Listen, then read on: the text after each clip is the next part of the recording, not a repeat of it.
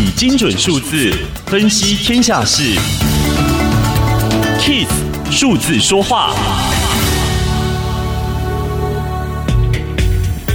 疫情爆发之后，全球企业复苏脚步比金融危机过后来得快，这部分要归给政府单位的振兴专案，但同时也反映了企业对科技进步的乐观态度。近年来，企业不断加码投资智慧财产，现在占美国企业投资比重已经超过五分之二。洁净能源转型创造的投资需求，可能占了富裕国家国内生产毛额 GDP 的六成。如果对科技的乐观持续下去，全球又真心对抗气候变迁，二零二零年代企业投资预料将会比二零一零年代来得强劲。然而，存钱储蓄的力道却不太可能减低。经验显示着，人口老化会拉高储蓄率，预期寿命上升会促使家户选择多存一点钱来养老，而退休族往往倾向着缓慢消耗资产，短期内经济必然受到冲击，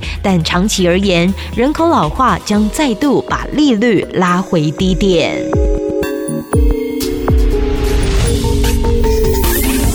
以上资讯由天下杂志提供，Kiss Radio 与您一起用数字掌握天下事。